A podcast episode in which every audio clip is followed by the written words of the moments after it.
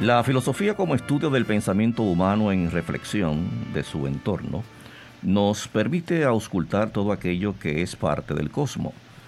La religión, instrumento que nos adecua a la búsqueda inquisitiva de la relación con la persona con una determinada deidad. Es el encuentro con uno mismo desde el entendimiento ontológico, o sea, la razón de ser. Verdaderamente felices. ¿Es posible? En lo que nuestros invitados nos comentarán, con nosotros Kevin López, estudiante de biología con enfoque humano de la Universidad de Puerto Rico en Bayamón. Saludos, Jorge. Saludos. Eh, y con nosotros, perdón, Kevin, a, Kevin, que tengo aquí presente.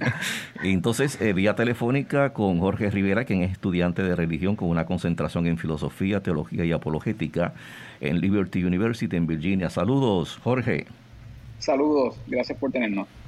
Bueno, en un conversatorio virtual con un grupo de jóvenes dilucidaron este tema en torno a la felicidad, por lo que los hemos invitado para explorar el mismo de una manera más profunda. Bueno, entonces tenemos dos ópticas, una científica y otra filosófica. ¿Por dónde empezamos? a mí me parece que, la científica, me parece que, que, sería bueno comenzar por ahí. Pues adelante, Kevin, déjame preguntarte, en cuanto a esta área científica, ¿cómo los presenta? Pues eh, decidimos comenzar con esta área científica porque me, parece que al, momento de hablar de algo tan abstracto, digamos, como la felicidad, algo que, se liga a lo, filosófico, primeramente hay que tomar en cuenta si algo como eso puede existir, si, es real o simplemente es una ilusión. Y nosotros presentamos dos preguntas que nos ayudan a entender esto. Y la primera sería eh, si solamente somos un conjunto de células o somos algo más que eso.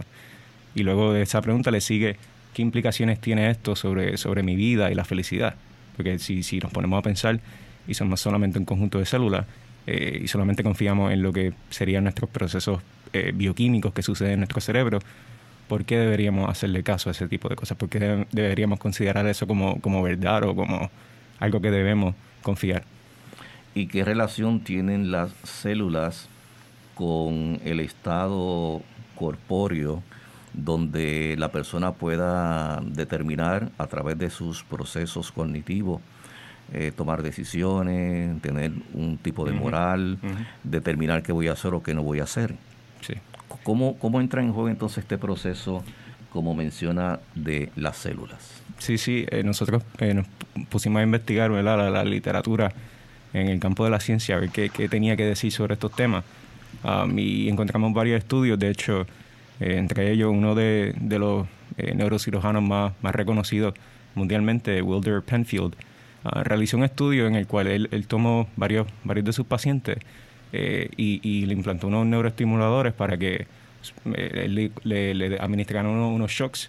Ah, los pacientes pues movían sus manos, vocalizaban, todo involuntariamente, pero él les preguntaba qué era lo que estaba sucediendo y ellos estaban conscientes y reconocían que ellos eran los que estaban siendo um, controlados, que ellos, ellos no decían, eh, sí, yo, yo hice esto por mi voluntad propia, no, ellos sabían que le estaban administrando shocks y estaban conscientes de ese proceso, que el, el, neurocirujano concluyó que él no puede hacer nada para estimular la mente o la conciencia. Entonces lo que queremos hacer con esto es comprobar que sí existe algo trascendental o más allá de lo físico en el mundo ¿verdad? Eh, material. ¿Y cómo podemos explicar eso? Pues eso es algo que, eh, de hecho, yo, yo con, con este tema, ¿verdad? Eh, eh, en, entonces se estudia en el campo de la psicología, se estudia en diferentes campos, y me parece que, que la, la, evidencia que, que, hay para, para algo como la conciencia es, es algo innegable. Um, y, y el, de hecho, el mundo material, como, como lo dije, de, tomando también una perspectiva filosófica acerca de esto, no podemos concluir eh, o no me parece consistente concluir que, es, que somos meramente materiales eh, o físicos porque no es consistente con, con nuestras experiencias. nosotros eh, tenemos experiencias, las percibimos, las analizamos, hacemos muchas cosas con esto. y si simplemente somos un conjunto de células, pues no, no, es consistente con, con, con, cómo experimentamos las cosas como humanos. Bien, entonces en el aspecto filosófico vamos a pasar con Jorge. Jorge, Sí, diga. ¿Qué nos podrías comentar al respecto? Pues mira, junto con lo que Kevin dijo, yo creo que la felicidad, eh, primero que nada, si fuésemos solamente material, este, estas realidades no existirían, porque como Kevin y los psicólogos y la comunidad científica ha concluido, pues estas realidades son abstractas y por lo tanto no sería consistente con una cosmovisión, ¿verdad?, eh, naturalista o materialista, mejor dicho, que simplemente es, lo, ¿verdad?, evolucionamos, somos, somos eh, un accidente cósmico hasta cierto grado, pudiésemos decir, y, estas realidades abstractas, mm, por lo tanto, no deberían de estar en el primer lugar aquí, no se supone que existieran, pero aquí existen, entonces, ¿qué hacemos con ellas? Eh, y ahí es que yo digo, ¿verdad? es donde yo argumentaría que el cristianismo explica de una manera más coherente la, la realidad en la cual nosotros vivimos. Entonces, cuando eh, elabora el concepto de lo abstracto, ¿es que la felicidad se percibe de esa manera? Sí, yo diría que mucha gente intenta defenderlo y decir que es físico, ¿verdad? Que es algo que, puede, que puede, se puede estudiar, pero ningún científico ha podido buscar las moléculas ni los átomos del amor, ni tampoco ha podido encontrar las moléculas ni los átomos del perdón. Estas realidades son todas abstractas, pero son muy reales. Ninguno de nosotros negaríamos estas realidades porque son, yo argumentaría, esenciales para la vida humana. Eh, pero eso es lo que tendría que decir al respecto en cuanto a eso. Bien. Eh, Kevin, eh, mencionaste hace un ratito el aspecto de la conciencia. ¿Cómo nosotros podemos eh, retomar o rescatar la felicidad como un elemento liberador desde el momento o el, o, el, instante en que la persona determina determinado estado de ánimo? Por procesos decisionales, por, por experiencias quizás no agradables, eh, por momentos conflictivos o eventos eh, que van a, a, retomar la esencia en sí de la persona.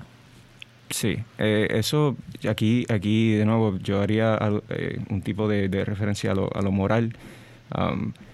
no sé si estás familiarizado con muchos de los argumentos morales que hay para, para la existencia de un Dios, porque es que, es que consideramos ciertas cosas como bien o como mal.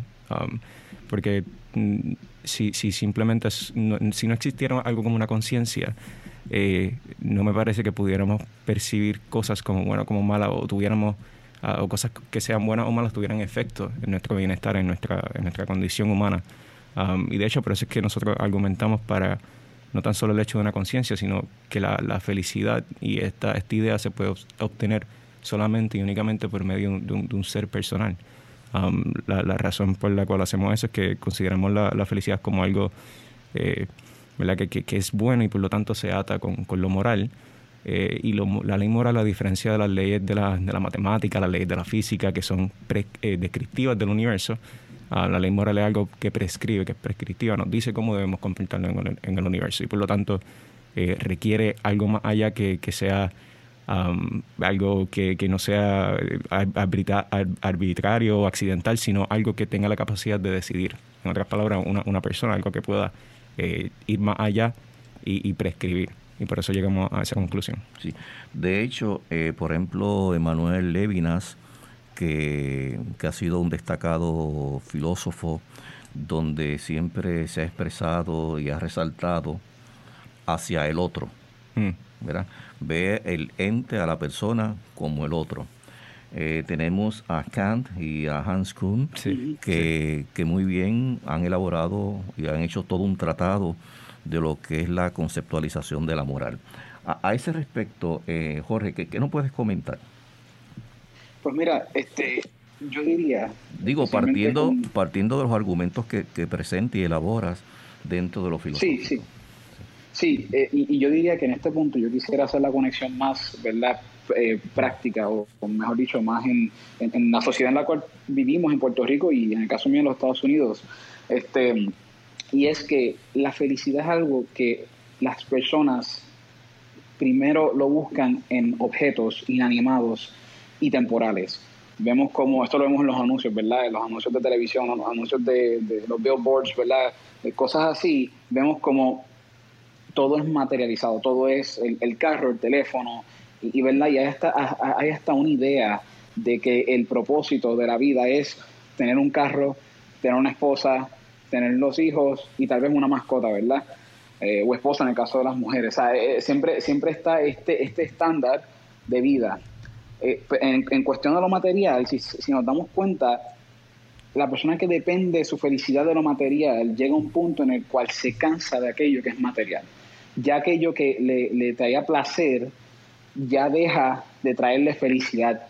Y por lo tanto, la sociedad entonces va a la persona, ¿verdad? Busca un ser en donde encontrar esta felicidad.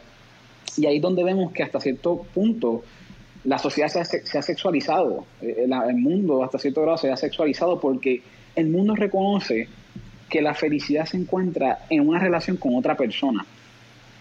La verdadera felicidad solamente se encuentra en una relación con otra persona. Yo diría que si tú le das a escoger a otra persona, a una, ¿verdad? un individuo, le das a escoger entre un carro y una, persona, un amigo, eh, ¿verdad? quien sea, la persona, la mayor parte de las veces va a escoger a ese amigo. Ahora, eh, y esto, esto mismo lo dije en la presentación, tal vez, tal vez hayan uno que otro que digan, no, yo escogería el carro, yo escogería el teléfono, yo escogería la consola de, de videojuegos, lo que sea. Pero aún escogiendo esa, ese aspecto material, llegar al punto en el cual esa persona va a desear que haya alguien que comparta con él en ese, en ese placer de ese objeto material, cual sea. Y por lo tanto, la pregunta es, ¿la persona aún así está completamente satisfecha aún teniendo una persona a su lado. Y ahora cuando hablo de persona me refiero a, la persona de, la terrenal.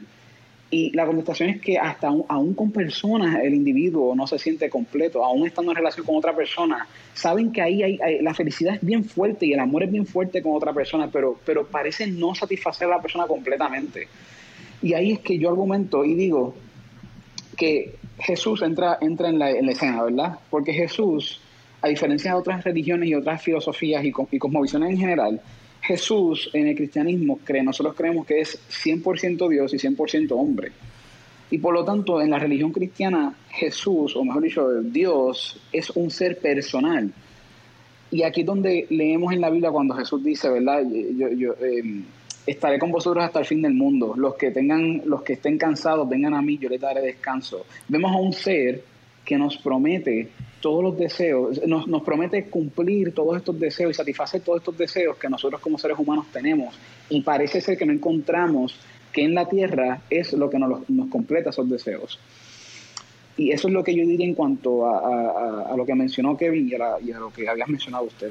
Sí, de hecho, y, y a propósito, eh, debemos reconocer, eh, bajo nuestras circunstancias como, como pueblo, como nación, y en todas las eh, culturas de que estamos viviendo una época primero posmodernista, una época bien materialista y una época muy sexualizada. Así que, ¿cómo medimos ya en los minutos que nos quedan finales el, concepto de la felicidad, eh, viviéndola quizás en un plano metafísico o en un plano ontológico, terrenal?